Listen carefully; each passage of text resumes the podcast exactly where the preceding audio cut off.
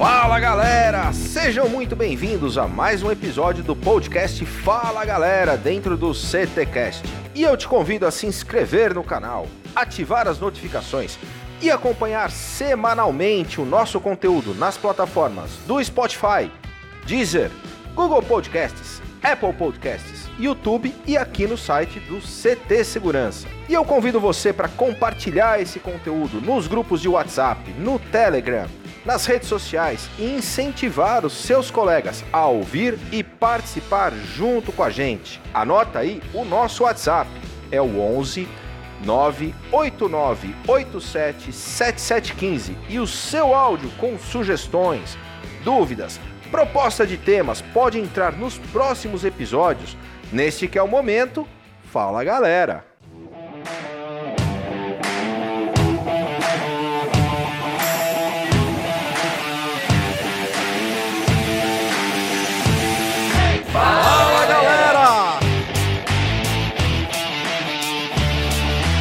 Fala galera, aqui Sandro Schmidt da DirectX. Conheci a Ana no IP Convention, onde ela deu uma palestra bem interessante na sua maneira de levar informação, é, o seu profissionalismo, uma pessoa que tem contribuído para o segmento de segurança de uma maneira ímpar. Vai ser uma grande valia escutar suas palavras como sempre. Um abraço. Fala galera, passando hoje aqui para deixar um recadinho para nossa doutora colorida Ana Cláudia Vanzelli. Ainda bem que eu te conheci, hein? Ainda bem que depois que eu te conheci, meus dias se tornaram mais leves e ainda bem que tu estás aí para iluminar o mundo e tornar a vida das pessoas mais leve. Com teus ensinamentos, todo dia a gente aprende uma lição nova. Grande beijo no teu coração, fica com Deus. Fala galera, sou Roberto Santiago da Digiforte e sempre que eu escuto da Ana Cláudia é sempre uma novidade, sempre uma coisa nova que eu aprendo. Valeu aí galera!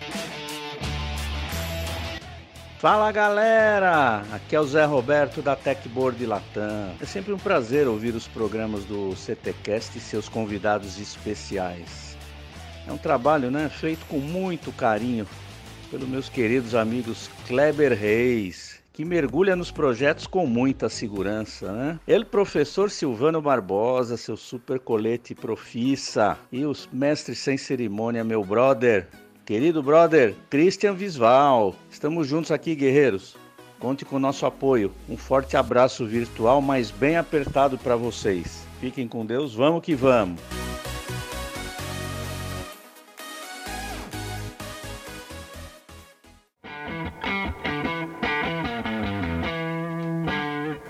Patrocínio da Xcabos Distribuidora, da Ogen Tecnologias Israelenses Inovadoras, da ParkSeg Treinamentos e da Techboard Latam, começa agora mais um episódio do CTcast.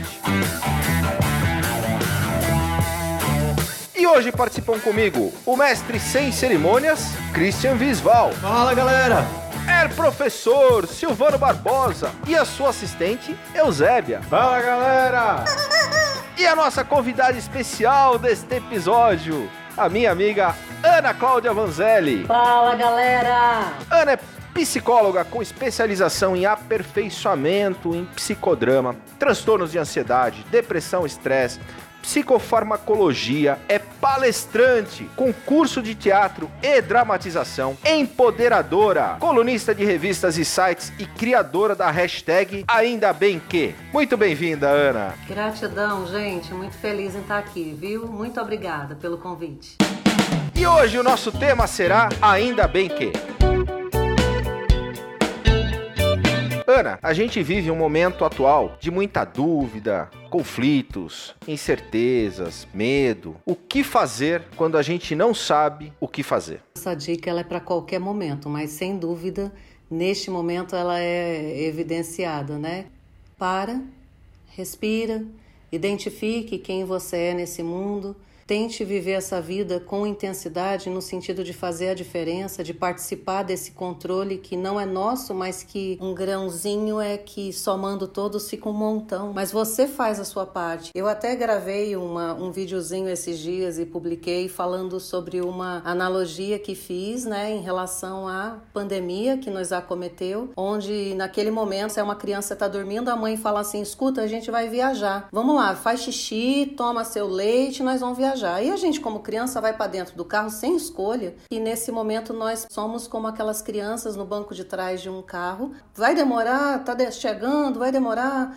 E aí os pais, né, com toda ainda aquele amor que flui no ar, ele, não, calma, já vai chegar mais um pouquinho e não sei o que. Eu sei que na insistência dessa criança inquieta que fica perguntando dentro do cenário que ela tá ali atrás, tem uma hora que estressa todo mundo, aí mãe e pai já num surto grande pode colocar a criança para fora, é tudo muito perigoso nesse momento, um momento delicado.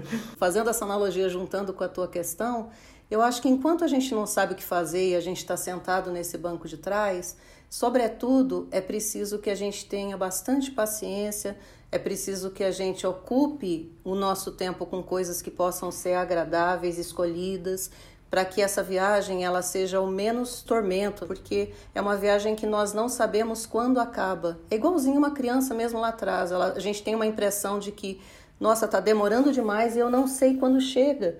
Então nós não sabemos quando acaba. E ainda tem uma premissa aí de que sabemos isso, que quando acabar, quando disserem assim, pronto, todo mundo agora pode sair, vamos voltar. Não, nós não vamos voltar, nós vamos à frente com todo esse aprendizado dessa viagem, para quem escolheu, porque também tem aquele que ficou só reclamando no banco de trás. Boca torta infinita, reclamando, infernizando os pais, já tomou um monte de sopapo, não adiantou nada, a viagem é longa mesmo. Então vão ter essas pessoas frutos dessas escolhas que fizeram enquanto sentado no banco de trás. Então, é, eu gosto de elucidar com exemplos que aí a gente não vai esquecer, porque a gente lembra dessa parte lúdica, mas em palavras Enquanto a gente não sabe o que fazer, pelo menos não faça coisas que você vai perder ou fazer perder. Some na vida de alguém, faça diferença no sentido positivo. É, seja grato, ocupe teu tempo, faça coisas que você gosta, abasteça-se para que essa viagem seja o menos sofrida possível. Não há como a gente, depois de tantos dias que nos foi tirado tantas coisas, a gente dizer que tá fácil, não existe isso, né? Então, quando a gente até falamos no Café com Segurança quando gravamos essa questão do surto. Todo mundo aqui já tem uma história nesses quase 90 dias para contar o dia que surtou, o dia que desequilibrou, o dia que foi difícil, o dia que quis ficar quieto. E tudo bem, né? E tudo bem, é isso que é humano, é a gente entender que tudo bem o dia que a gente está mais enfraquecido. E aí busque ajuda, né? Para que a gente não perca o controle mas distrair um pouquinho a mente nesse banco de trás vai ajudar bastante. Todo normal tem um pouco de louco e todo louco tem um pouco de normal? Isso tá certo? Uma psicóloga amante da psicologia, ela vai te responder assim, ó. Ela vai te devolver com uma pergunta, né? O que, que é loucura? Então, para mim, loucura, tirando a questão patológica, loucura é quando você é o que você quer ser. É quando você assume a tua individualidade, é quando você busca a sua felicidade dentro dos seus valores. E aos olhos daquelas pessoas mais comedidas, que se preocupam demais com o que as pessoas pensam, que o tempo todo está pensando ali na frente o que, que pode, pode acontecer, ela vive um padrão de normalidade patológico, que é essa necessidade de sempre atender o que querem que vejam. A loucura boa, essa de ser o que eu quero ser, você olha para mim, né? Então eu sou uma psicóloga que hoje graças a Deus, ainda bem que, fruto de todo amor e dedicação, as pessoas me buscam. Tenho atendido muita gente, né? Já vinha, só aumentou. É, por conta de quê? Por conta de eu amar o que eu faço, mas aí tem muita gente que ainda, quando nunca me viu, fala assim, mas você que é a doutora Vanzelli? Sério? E aí eu vejo uma certa decepção, assim, né? Eu falo assim, isso, eu mesma. Nossa, mas você é diferente. Então, o diferente talvez seja a tradução da loucura que ela não quis. Falando, você é doida, tem esse cabelo vermelho, para que tanta tatuagem? Então, as pessoas falam isso, nossa, você é diferente.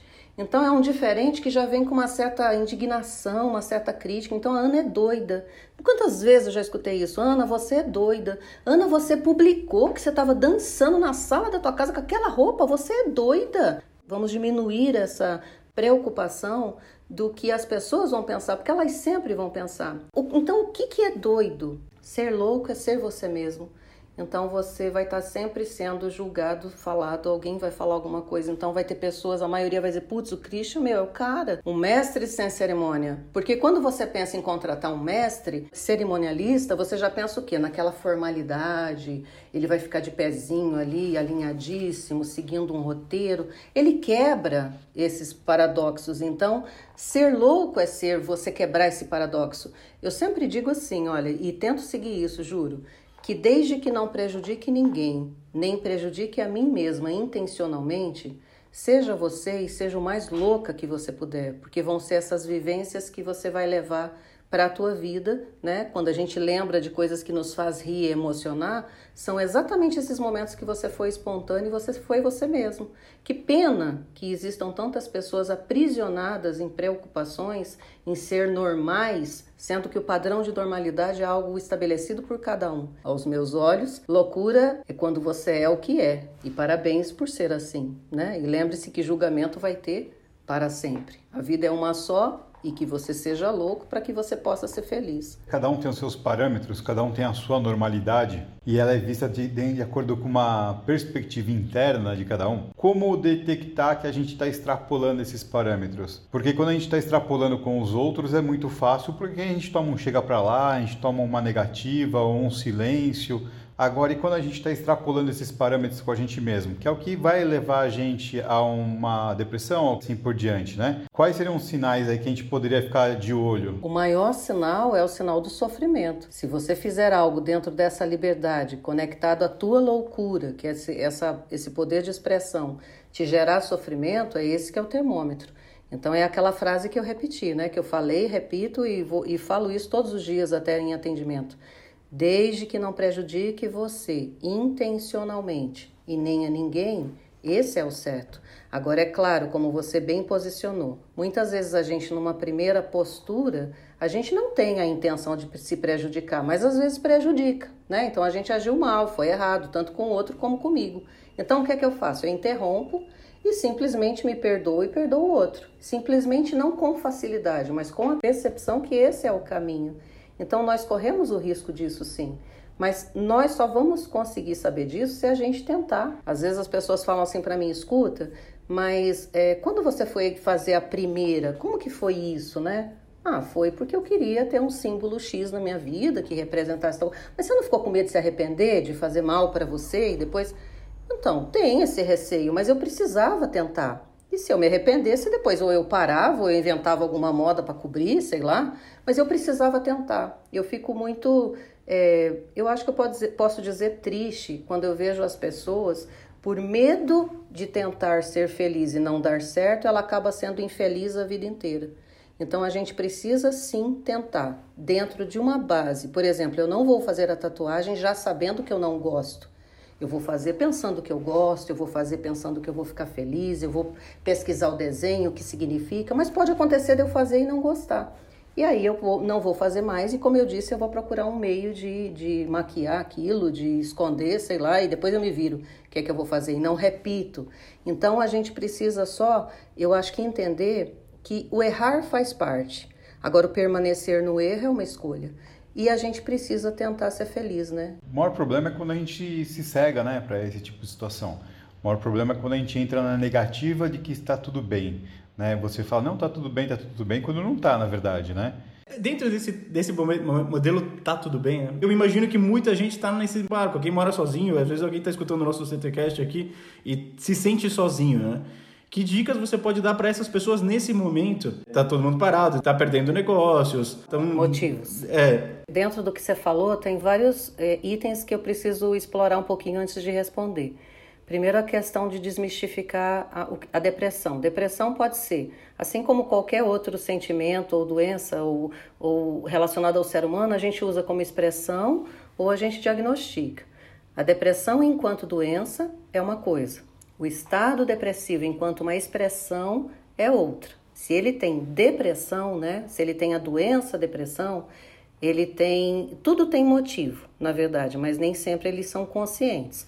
Quando você mergulha no atendimento de uma pessoa com depressão enquanto diagnóstico, Você começa a conversar com ela e você, juntamente com ela, consegue entender o porquê que aquela doença foi desencadeada. Né? Não existe um único porquê, existem vários fatores, desde genéticos até ambientais, até frustrações, é, culpa, mágoa. Eu sei que é uma bagagem que vai sendo acumulada, por isso que eu insisto muito em dizer nas questões dos abastecimentos, porque elas nos ajudam a diluir as coisas que nos frustram no dia a dia, que nos fazem sofrer quando você fala sobre a questão do estar só e isso pode potencializar sentimentos depressivos. Sim, podem, mas eu tenho também atendido uma galera imensa que está com uma galera dentro de casa e está se sentindo só.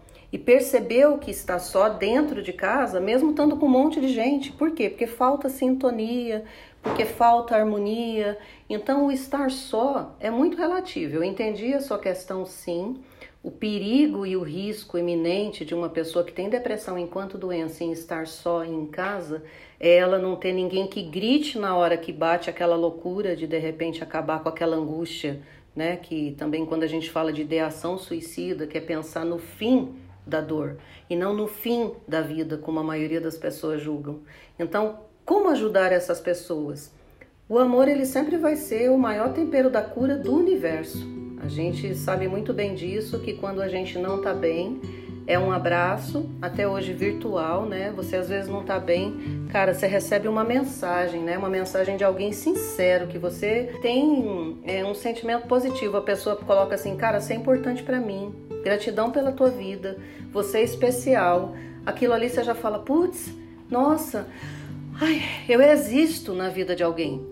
Então tem uma, tem uma galera que está vivendo com um monte de gente dentro de casa que um não consegue falar para o outro isso. Tá sentado do lado e tá parecendo mundos individuais. Então, se eu for dizer aqui para vocês, não uma receita, mas um alerta, é, comente com amor, faça elogios, permita que a pessoa perceba o quanto é importante na tua vida. Não, mas ela já sabe. Não, às vezes ela está numa carência tão grande, então esse camarada, esse teu amigo, não se canse de dizer o quanto que ele é brother, o quanto que ele é gente boa, o quanto que ele é especial, o quanto que ele fez diferença na tua vida. Porque se formos pensar, eu sei que não cabe aqui, mas vale a introdução ao assunto para a gente entender um pouquinho melhor. Quando estudamos depressão, a gente precisa entender que depressão é ausência de vida. Isso eu estou falando da doença mesmo. E existe tônus, tônus que é parecido com energia, o significado, tônus de vida e tônus de morte. Quando uma pessoa está vivenciando a depressão, ela está muito próxima ao tônus de morte. As emoções ruins elas se evidenciam. Então é medo, é mágoa, é pensamento negativo, ele não vale nada, é um sentimento de não valia, de menos valia. Então como a gente ajuda essa pessoa? Levando tudo do outro tônus para ela. Então tudo que represente vida vai fazer diferença. Eu tive uma atitude que para mim foi uma atitude que me fez muitíssimo bem. Nessa pandemia eu resgatei uma coisa que eu aprendi com a minha avó, que é fazer crochê. Eu tenho uma vida muito maluca, né? Eu tô sempre viajando e maluco. Olha, olha o louco de novo aqui. O que, que é louco? É sair do tom do normal. Então, eu tô lá, tô atendendo, eu tô viajando, eu tô dando palestra, eu tenho dois filhos, eu tenho minha família, eu tenho cabelo vermelho que dá um trabalho danado, vocês não têm noção como que é manter esse cabelo. Então, esse monte de coisa, né? Eu nunca parava assim, vou fazer meu crochê. Meu crochê foi a única neta que aprendi com a minha avó. E assim, minha avó hoje já que é uma estrelinha, uma pessoa queridíssima na minha vida, que marca presença para sempre. E eu voltei a fazer crochê, né? Não sou a melhor do mundo não, não entendo tudo. Até fiquei, até me dei conta atualmente, foi um negócio muito engraçado. Eu sou uma, uma pessoa que faz crochê jagunça. Minha avó nunca me ensinou o nome das coisas. E agora que eu voltei, eu vou vendo os vídeos, a mulher fala: "Faz um ponto meio alto, fecha como meio baixo". Eu falo: "Meu Deus, o que tá falando?". E aí comecei a fazer. No que eu comecei a fazer, aí me bateu uma coisa, né? Quando a gente tá falando lá da tristeza, das pessoas sozinhas, me bateu uma coisa, eu falei assim, gente, que delícia que é isso, tá me fazendo um bem danado, já sei. Eu vou fazer uns trenzinhos aqui para dar de presente para as pessoas. Aí eu peguei e fiz vários porta-copos, coisas bem simples, com pontos simples. Fiz com maior carinho, amarrei com fitinha, coloquei num saquinho, passei na padaria, encomendei umas roscas de laranja e aí eu levei para cada família, né, para minhas tias, para todo mundo. No final do dia, quando o pessoal foi recebendo, que eu buzinava, eu só avisava, ah, vou deixar aí um carinho. Aí eu deixava rosquinha com os porta-copo. Porta Foi uma emoção tão grande, parecia que eu tinha dado um carro para cada pessoa, né? E a minha tia, tia da minha mãe, de 94 anos, gravou um áudio, um vídeo, né, na verdade. E ela me fez chorar tanto, aquilo me tocou tanto dentro. Eu falei assim, gente, o que é que eu fiz demais? Eu não fiz nada. Foi muito simples. Então, eu não estou também falando isso, quero deixar muito claro para enaltecer, nossa, como a Ana é bacana, mas assim, atitudes simples, atitudes que você faça com carinho, que você faça a outra pessoa sentir-se dentro desse tono de vida, ela é importante para você, você lembrou dela, você vai estar ajudando. O cuidado e uma dica essa é bem importante, né, que temos que ter em relação a aspectos depressivos em geral, é o respeito. Cuidado não virar e falar: Meu, isso não é nada, você não tem motivo, cara. Você é foda, você é sensacional, para com isso. Você não tem motivo, você tem casa, você tem carro, você tem isso, você tem aquilo. Entendamos que naquele momento da dor não existe essa percepção, porque ela tá, ele está dentro aqui desse tono de morte. Então, uma, uma maneira muito adequada, muito indicada que a gente faça para ajudar é levá-lo a perceber que ele é amado, é você dizer que está ali se ele precisar, é você se colocar à disposição, é você temperar tudo o que você fizer com bastante amor, é assim que você vai ajudar. Não é julgando, não é ficando lembrando ele que ele tem tudo, que isso ainda vai piorar porque vai gerar nele uma culpa. Que o paciente ele fala muito isso. O paciente fala assim: "Nossa, Ana, eu estou sentindo tudo isso e ainda tenho vergonha, porque eu tenho tudo, você acredita? Eu tenho tudo e estou sentindo isso". Então, mas você está doente, você foi ao longo dos anos da vida alimentando isso sem que quisesse, que talvez também linkando com o que Silvano fala, né, que a gente às vezes vai tendo atitudes que nem são tão legais, mas a gente vai indo, né? Às vezes até por vergonha de corrigir, porque corrigir significa admitir que errou. Então, um outro termo sensacional na vida da gente é humanizar-se. A gente é possível de errar, a gente está vulnerável, tem dias mais fortes, dias mais fracos, mas eu acho que o respeito disso, principalmente o autorrespeito, é muito importante. Mergulhando no conhecimento.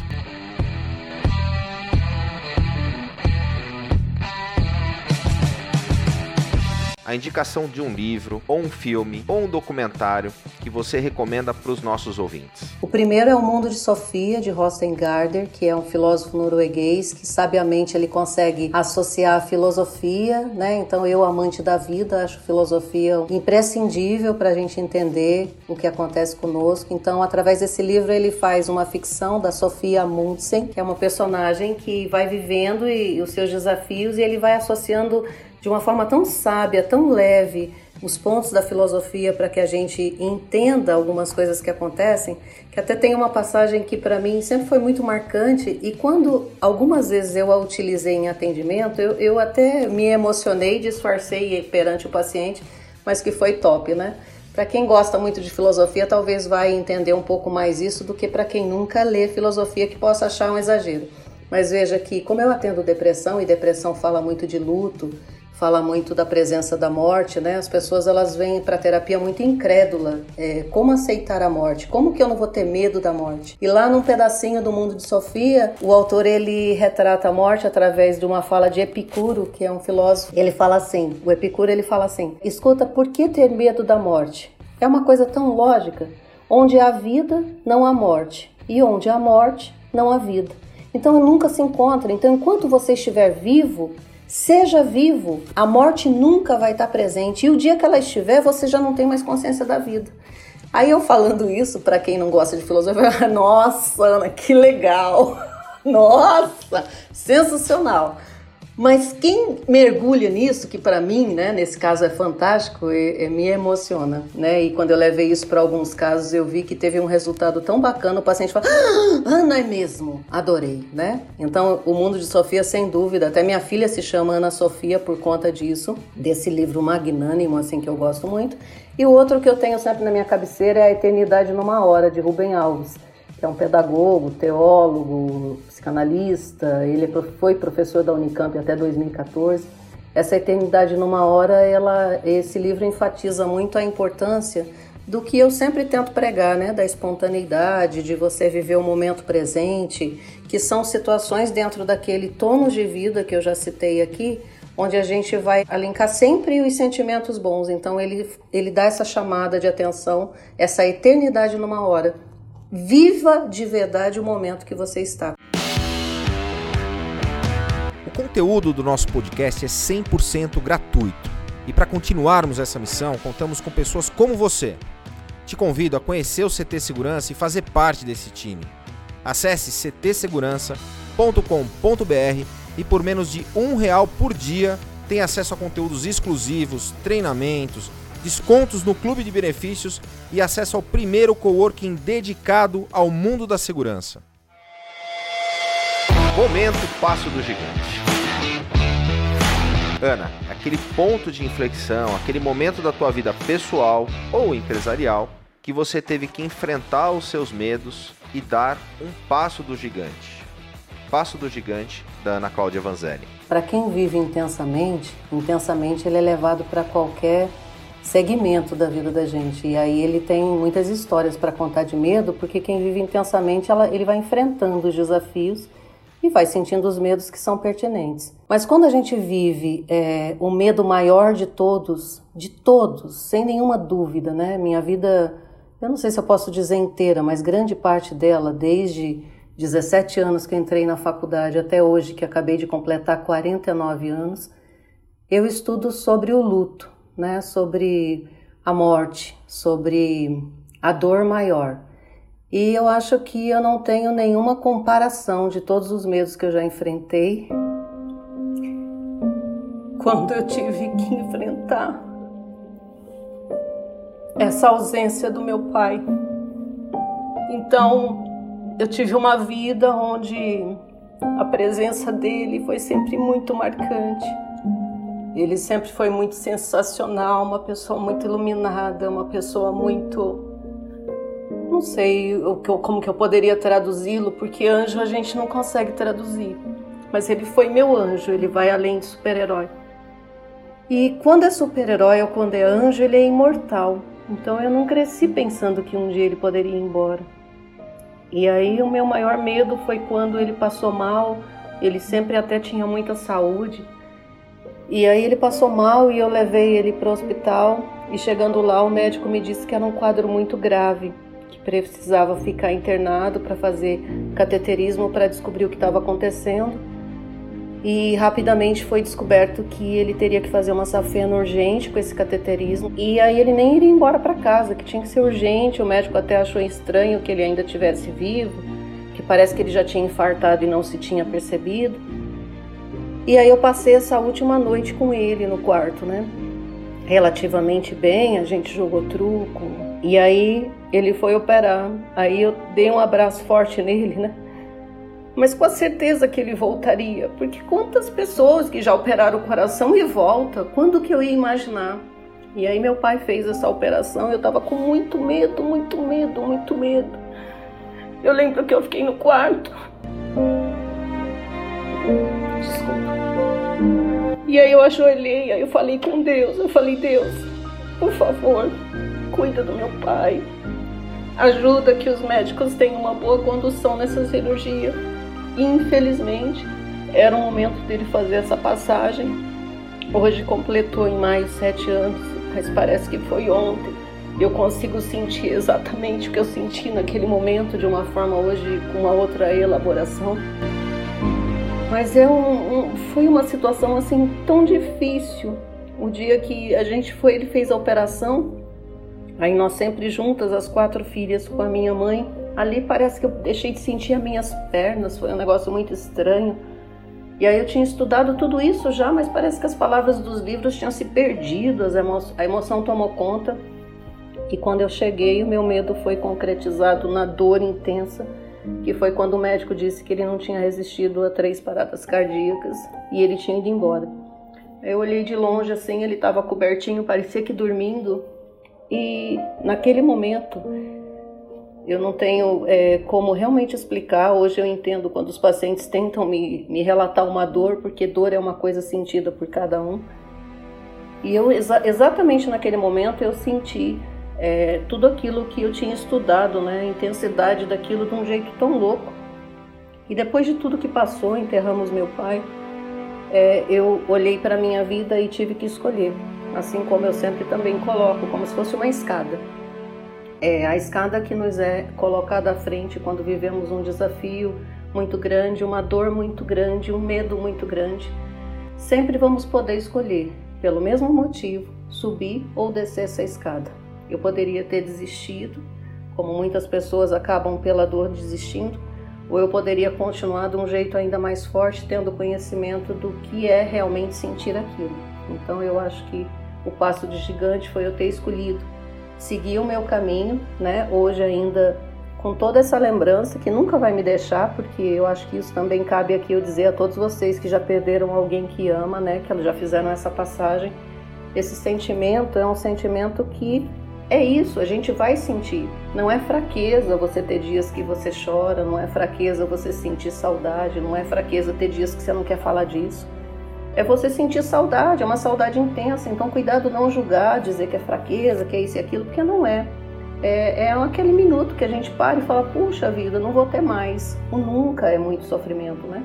Mas o passo do gigante foi sem dúvida eu ter seguido o meu caminho e hoje eu tenho eu vou, vou brincar agora para descontrair, mas humildemente falando, eu me sinto hoje muito mais sensacional que antes, sabe? Eu acho que toda essa dor me, me deu um, um, poder maior, assim, de poder lidar com as pessoas que estão sofrendo com mais propriedade, com mais cuidado, com mais empoderamento mesmo de palavras, de, de empatia, para poder ajudar mais as pessoas. E aí eu realmente, quando eu brinco que digo que só saio de casa para arrasar, eu não tô brincando, eu tô falando sério, eu vou para destruir mesmo. Ou destruo ou nem saio, entendeu? Eu sou dessa.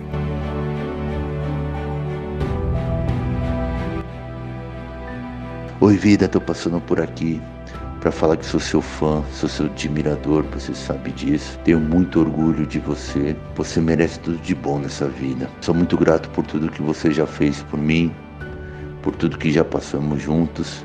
Cada dia mais quero viver do seu lado. Te amo muito, muito, muito e sucesso para você sempre. E sempre que você olhar do lado, estarei por lá, beleza? Te amo, meu amor.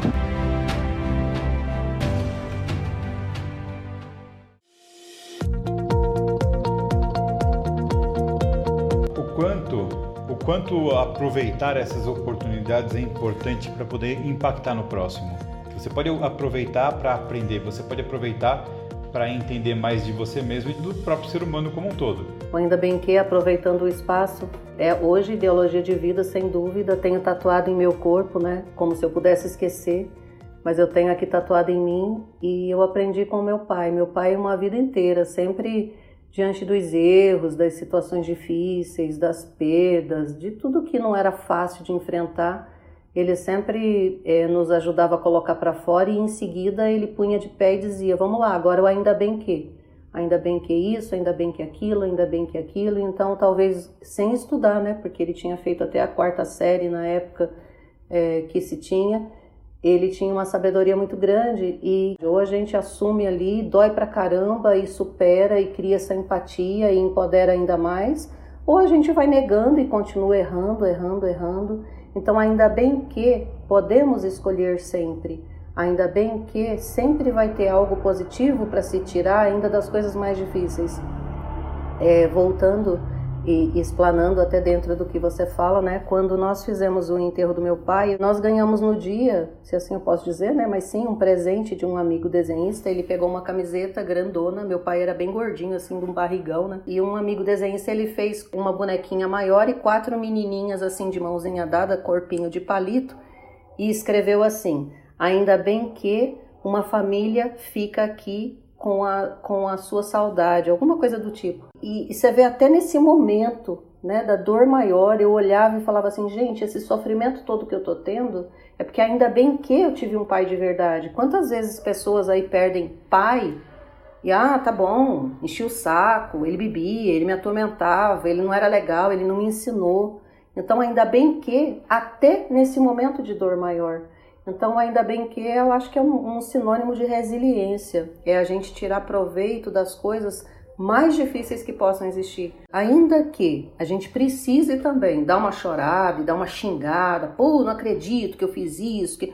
Beleza também. Então é a história lá inicial, né? Surte primeiro, ponha para fora, humanize-se e depois você vai para ainda bem que. Então também essa plenitude de que, poxa, errei, tudo bem, eu errei, aprendi, agora estou tão feliz que eu aprendi. Não dá para ter esse equilíbrio todo o tempo todo, que é uma exigência muito grande da gente. Então talvez, né, se eu puder aqui me antecipar e sendo pretensiosa na minha análise, eu poderia dizer que quando vivemos algo muito difícil, seja ele triste ou raivoso, ou de ódio, né, os sentimentos ruins brotarem, a gente tem dois momentos importantes de passar. Um é o surto necessário, que é pôr para fora, vomite, né? Então humanize-se. E em seguida, lava o rosto, ainda bem que, porque não vai adiantar a gente ficar reclamando, reclamando, reclamando. Eu posso fazer o que for hoje, né? Que eu não consigo, por exemplo, desse meu maior, minha maior dor, trazer meu pai de volta mas eu consigo mantê-lo vivo na minha cabeça, eu consigo mantê-lo vivo nas minhas ações, eu consigo senti-lo presente. Ah, mas você, então chega demais também, né?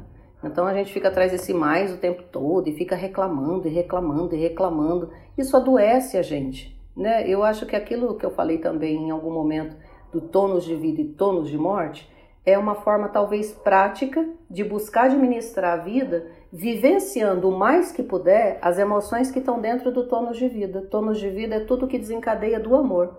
Então, alegria, empatia, solidariedade, gratidão, sentimentos bons. E sentimentos ruins, o mais que a gente puder não alimentar, a gente se protege. Ficar reclamando realmente não vai adiantar. Errou? Grita, xinga, chora, terminou? Ainda bem que, ainda bem que, ainda bem que bora para resolver, sejamos mais práticos. Eu acho que se a gente usar a razão e a emoção numa mesma sala de reunião para chegar numa conclusão, a gente vai tentar errar menos, né? E se errar, aprende de novo, ainda bem que de novo, e é uma constante. Eu ainda bem que, eu acho que um dos mais marcantes que eu tenho foi quando a gente era muito rico, né? Muito rico, só não tinha dinheiro. E quando você não tem dinheiro, você não tem algumas coisas que ele possa te proporcionar. E eu sendo a filha mais velha, então eu fiz 18 anos, a gente eu comecei a trabalhar com 14, a gente sempre guardou dinheiro e pagava as contas, e minhas irmãs também mais novas fazendo isso desde cedo. Eu fiz 18, juntamos a moeda de todo mundo e compramos um carro. E carro de pobre você sabe como que é, né? Vem sempre faltando algum pedaço. No caso, o nosso, a nossa Brasília, ela veio com a assoalho do passageiro raspando no chão. Então tinha aquele buraco aparentemente visível e quando eu andava com mamãe sentada do meu lado, eu ficava, mamãe, você tá aí, mamãe, você tá aí. Eu esperava ela responder com medo de perder minha mãe naquele buraco, né? Então, quando chovia, entrava água, tudo, mas olha, que alegria ter aquele carro, né? E aí eu lembro que não, não demorou muito essa alegria, porque nos primeiros dias mesmo eu estacionei na porta de casa, atravessei a rua e conforme eu atravessei, me veio um carro não sei da onde, de que maneira, e destruiu toda a lateral do carro da onde eu estaria sentado. Aí eu tive um surto, né? Aquele que eu digo da humanização, então eu senti muita tristeza e muita raiva.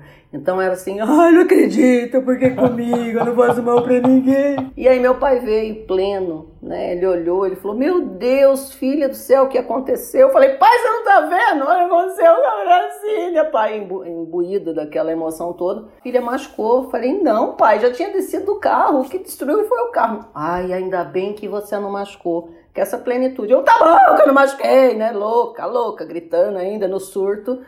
E aí, tá bom que eu não machuquei. Aí ele pegou e falou assim. Aí eu falei, mas e agora? O que, é que a gente vai fazer com esse carro todo amassado? Ele, calma, o pai vai olhar. Ele foi lá, olhou, né? Que é o que a gente também. Vamos pensar nessa história enquanto um aprendizado nas passagens da vida da gente. A gente tem muito achismo, né? Então ele poderia falar, nossa, realmente o carro acabou. Não, ele foi lá olhar. Ele olhou tudinho, ele fez assim, filha, olha, com sorriso ainda. Eu lembro como se fosse, ainda bem que foi na lateral, filha, não pegou nada do motor, o motor tá lindo, lindo, precisa de a coisa mais linda do Brasil que tá esse motor. Foi só a lateral. E a gente faz assim, ó, amarra com uma corda, põe uns plásticos no vidro, vai dar pra andar de boa. Falei, pai, tá bom, que ainda bem que foi na lateral, mas a gente vai arrumar isso quando, pai? Pobre, sem dinheiro. Filha, olha só, até tua irmã mais nova agora tá trabalhando. Ainda bem que tá todo mundo trabalhando, a gente junta aí o dinheiro, uma hora a gente arruma. E era tanto ainda bem que, e passado o surto, que eu digo a importância de pôr para fora, porque se você não põe, vira doença, tá? Você entra na fila do câncer, tá? Só vou dizer isso. Se você não pôr para fora, você vai virar aquilo ali um negócio horrível dentro de você. Então já tinha posto para fora, meu pai falou tudo isso, um ainda bem que atrás do outro. Aí você até se emociona, você fala, nossa pai. Aí você entra no âmbito mais religioso, você fala, nossa, ainda bem que aconteceu isso, deve ter sido um livramento, né? Ainda bem, pai, que, que fizeram isso com o carro. E aí você parece que até agradece, você fala, gente, vai ver que tem um propósito tudo isso. E no fim você conserta o carro e volta a andar com o carro. E se você entrasse naquelas de só o surto e ponto, sem nenhum ainda bem que, só sofrimento, o carro ia continuar batido, você ia ter uma dificuldade tremenda de correção, porque pensamento negativo nos impede de agir de forma, forma coerente, e a gente não ia conseguir resolver nada. Então, ainda bem que é um propósito que vem, uma analogia que vem para nos fazer despertar que sempre haverá o que agradecer, mesmo diante das situações mais difíceis.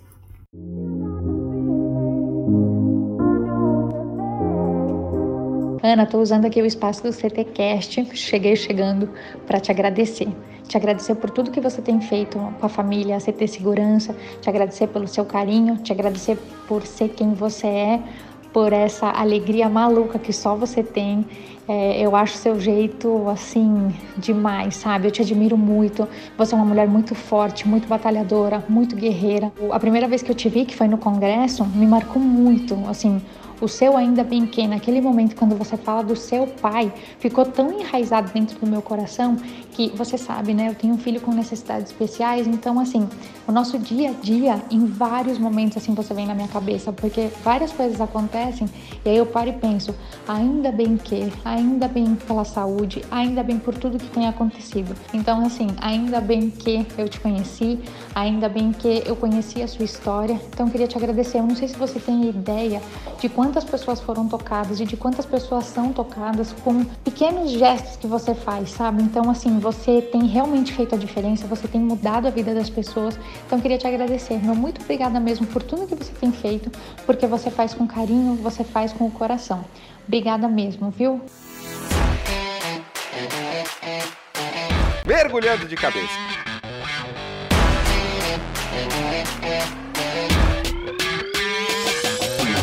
Quando a gente fala que a gente vai mergulhar de cabeça, que a gente vai usar todas as nossas energias. Como você fala, é fazer de verdade. Pode ser um projeto pessoal, um hobby, além do trabalho.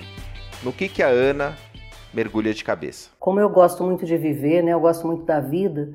Eu costumo ser muito, tenho até a fama, né, de teimosa. Não acho que eu sou teimosa, eu sou persistente, assim, sabe? Eu acho, no caso mas eu acho que essa intensidade faz eu mergulhar de cabeça naquilo que eu escolho.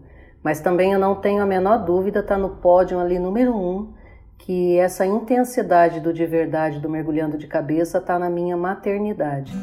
É, sempre tive esse sonho, né? Eu acho sempre, eu sempre gostei muito de criança, eu sempre gostei muito do, da possibilidade de cuidar de alguém.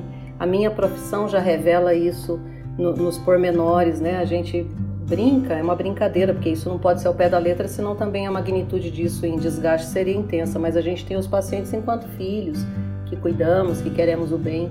Mas quando eu engravidei, quando e foi muito emocionante, né? Porque eu estava fazendo uma palestra, convém até eu dizer assim antes, né? Que sempre eu tentava engravidar de alguma maneira e não rolava. E aí eu fui fazer uma palestra em Goiânia. Eu estava fazendo uma palestra dentro de um hospital e foi um voo muito turbulento. Eu cheguei perto do horário da palestra de manhã e eu estava assim, esverdeada de enjoo, esverdeada.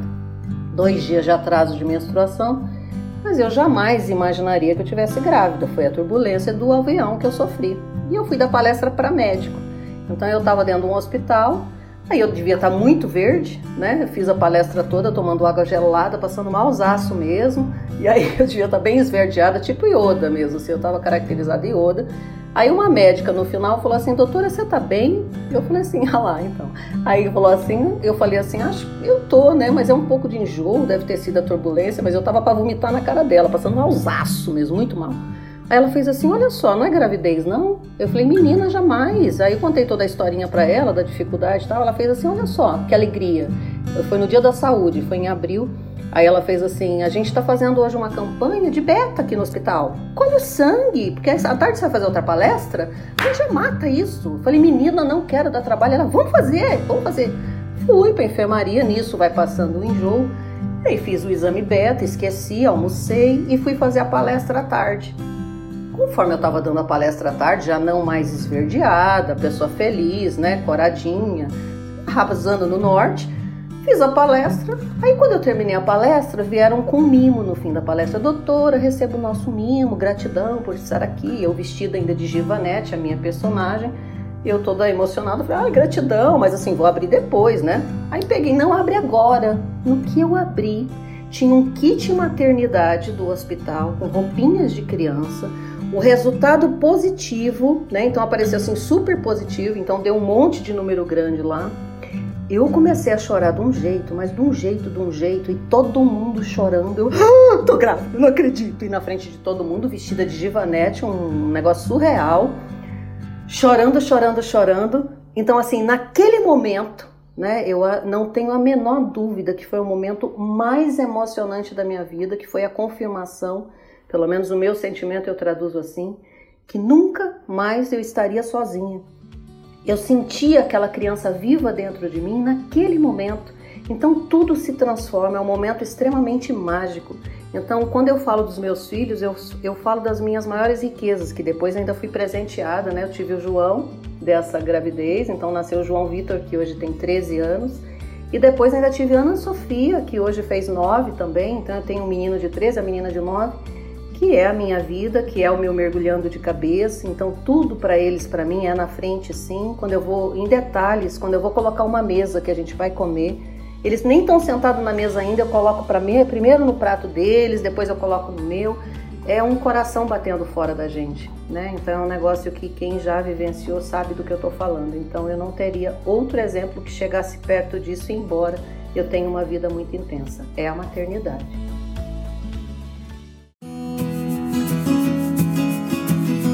O que vocês fazem é muito legal, né? Eu acho que vocês têm um, um tempero muito legal de fazer as pessoas acreditarem que é isso, que tem que ir para frente, que tem que seguir né, essas novas descobertas. Eu vejo os olhinhos brilhando, o pessoal falando. É muito legal essa ideia que vocês tiveram de estar presentes mesmo estando distantes, né? Ainda bem que é isso. Ana, eu que já tive o privilégio de dançar no palco com a Gibanete, eu quero saber como as pessoas fazem para te encontrar. Bom, só, só também rapidinho, né? A Givanete é uma personagem que nasceu aí do meu curso de artes cênicas. Foi uma criação que hoje tem vida, que me acompanha nas palestras, que me acompanha em várias inspirações. Hoje, por conta da pandemia, eu tenho feito atendimento apenas online, né? estou ausente do consultório, mas está funcionando muito bem. Tenho gratidão à tecnologia que me permite isso. Então, quem quiser me procurar, Vai lá, eu tenho meu site, anaclaudiavanzelli.webnode.com. Tenho meu Instagram, que é mais fácil talvez de encontrar mais rápido, que é @vanzelli. E eu acho que só essa informação tá ótima, né? Então quem quiser aí que eu puder ajudar, vai para cima, cola em mim que é sucesso, vou cuidar de você com muito carinho. E as palestras, por enquanto, tenho feito em forma de live, tem essas abertas que eu tenho feito, mas mais informal e tenho feito bastante formalizada mesmo para as empresas através de plataformas particulares, que é direcionada à necessidade de cada um, que tem sido muito parecida, que é falar sobre essa sobrevivência equilibrada dentro dessa pandemia, mantermos-nos vivos, né, sobreviventes com boas coisas aí para depois na hora que sair tudo a gente sair com a parte boa. É isso, e também quem quiser pode entrar em contato com o CT porque a Vanzelli é 300 com muito orgulho.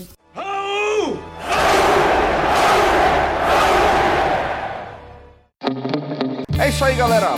Muito obrigado pela tua audiência. Nos vemos no próximo episódio do Fala, Fala galera!